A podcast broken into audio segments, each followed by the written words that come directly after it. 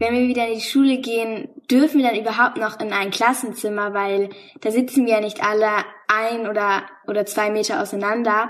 Also dann hat's ja eigentlich gar nichts gebracht. Kinder haben genauso viele Fragen zur Corona-Krise wie Erwachsene. Und die wollen wir heute ein weiteres Mal beantworten. Deshalb übergebe ich mein Mikro wie schon in der Podcast-Folge vom vergangenen Mittwoch an Helene. Sie ist zehn Jahre alt und hat mit Irene Beres gesprochen, die für den Spiegel über Gesundheitsthemen schreibt. Hallo Irene. Hallo Helene, freut mich, dass wir wieder voneinander hören. Ja, mich auch. Genau, dann wollte ich dich heute nochmal wieder ein paar Fragen stellen und ja, dann würde ich loslegen. Gerne. Warum kaufen die Menschen im Moment ganz, ganz viel Klopapier? Also warum Klopapier? Es gibt ja auch, also man müsste ja auch eigentlich Desinfektionsmittel kaufen. Das tun sie auch. Also sie kaufen auch Desinfektionsmittel, aber ja, deine Frage, du, wenn ich das wüsste, also ich persönlich wundere mich ehrlich gesagt auch sehr darüber. Ich ähm, habe auch das am Anfang belächelt, bis ich selber Klopapier brauchte und irgendwie fast keins mehr bekommen habe.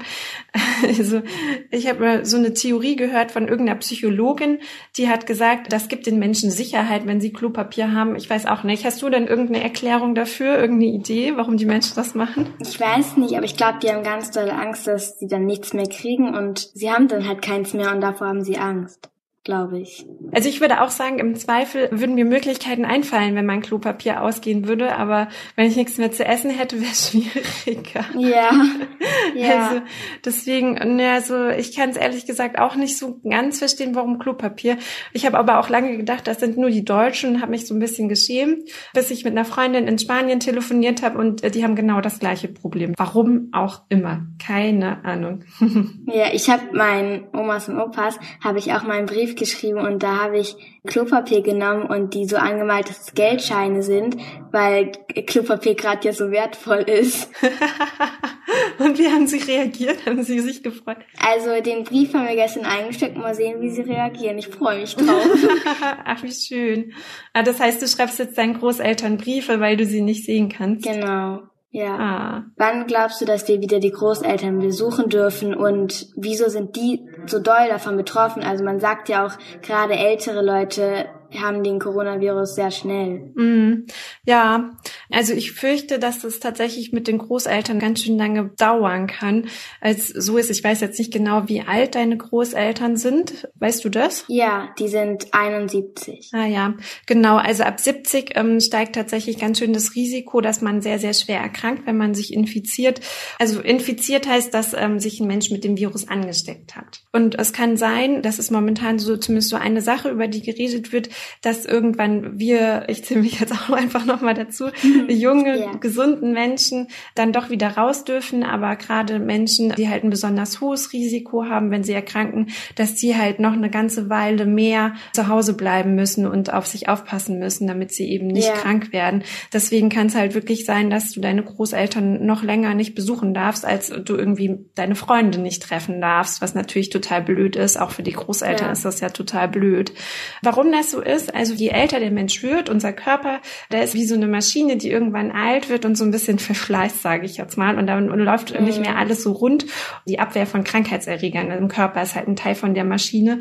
Je älter wir werden, desto schlechter funktioniert die im Prinzip. Okay, und das ist so das ja. eine. Und hinzu kommt, dass bei Menschen ihr Herz nicht mehr ganz so gut funktioniert oder irgendeine andere Erkrankung. Das heißt, der Körper ist halt mit der auch schon ja. ganz schön beschäftigt und vielleicht dann auch nicht mehr ganz so stark wie beim jungen Menschen.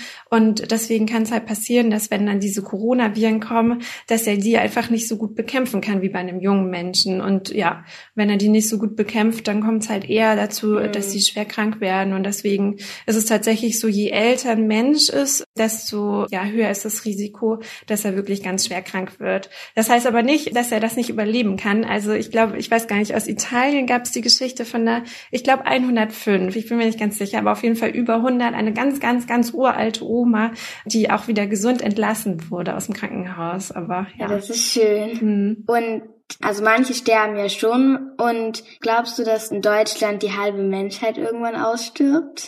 Zum Glück nicht. Die Frage kann ich dir ganz, ganz sicher beantworten. Auch wenn man wir sonst zum Teil sagen so, ah, das Virus ist so neu und wir wissen noch nicht so genau und so. Nein, die halbe Menschheit wird auf gar keinen Fall sterben. Also was tatsächlich hm. passieren kann und was Wissenschaftler glauben, ist, dass die halbe Menschheit erkrankt und sogar das zwei Drittel der Menschheit sich irgendwann mit diesem Virus anstecken werden. Aber jetzt auch nicht diese Woche oder nächste, sondern wahrscheinlich so innerhalb der nächsten zwei Jahre. Und selbst wenn man sich damit angesteckt hat, heißt das ja noch gar nicht, dass man schwer erkrankt. Also wirklich nur ein ganz kleiner Teil von den Menschen, die sich anstecken, erkranken überhaupt schwer und nur ein noch, noch, noch, noch, noch, noch, noch viel geringerer Teil stirbt. Also, dass die Hälfte der Menschen in Deutschland sterben, da brauchst du dir wirklich überhaupt keine Sorgen machen. Das kann ich dir versichern. Zum Glück. Okay, gut.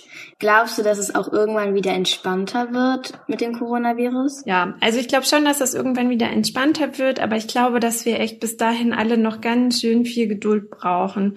Weil ich meine, irgendwie, ich finde es manchmal so ein bisschen, man guckt aus dem Fenster und denkt so, Mensch, es ist doch, es sieht doch alles so normal aus, ne? Irgendwie die Vögel hopsen da rum und da geht irgendwie jemand spazieren und so. Ja. Für uns ist das nicht ja. so richtig zu spüren, aber ich glaube, wenn man in einem Krankenhaus arbeitet zum Beispiel, die Leute wissen schon irgendwie viel realistischer realistischer, was da passiert und können das irgendwie viel, viel besser einschätzen. Und mhm. da müssen wir mhm. halt einfach gucken, was so die Ärzte sagen, wie viele Menschen im Krankenhaus sind ja. und genau wie sie so zurechtkommen mit all den Patienten. Und ich glaube, das fängt in Deutschland jetzt auch tatsächlich momentan erst an. Also es haben sich hier zwar schon viele infiziert, aber es werden noch viel, viel mehr werden. Und also ich hoffe, dass es sich bis zum Sommer wieder ein bisschen entspannt. Aber ich glaube, dass wir alle wirklich noch ganz schön viel Geduld haben müssen, auch wenn es sich jetzt vielleicht schon super lang anfühlt. Aber hast du auch das Gefühl, dass man sich so ein bisschen dran gewöhnt mittlerweile? Ja, ja, schon irgendwie. Und wie machst du das dann mit der Schule? Kriegst du Aufgaben, die du jetzt zu Hause machst? Am Anfang hat sie uns immer einen Arbeitsauftrag geschickt,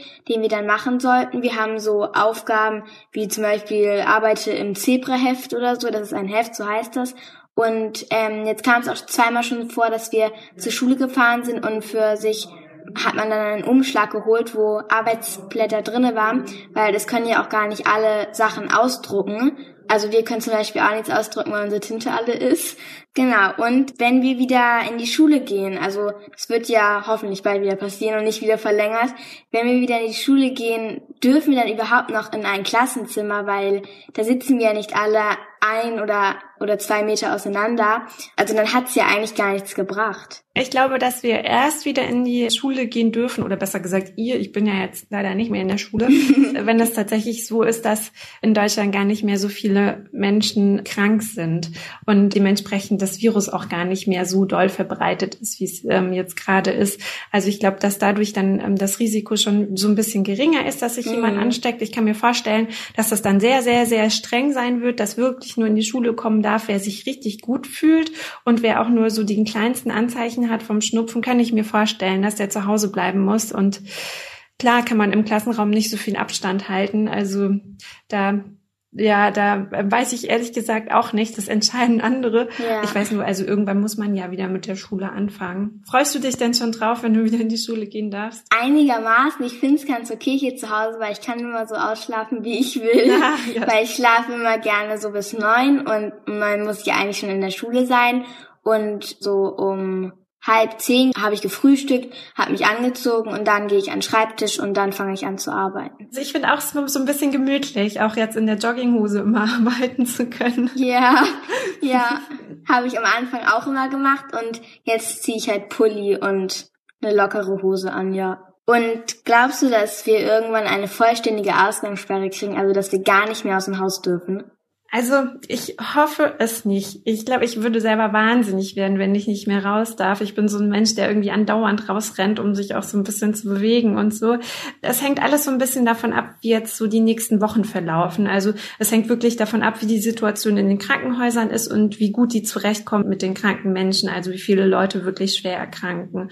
Und ich glaube, ähm, wenn das alles so bleibt, wie es jetzt ist, dann wird es das nicht geben.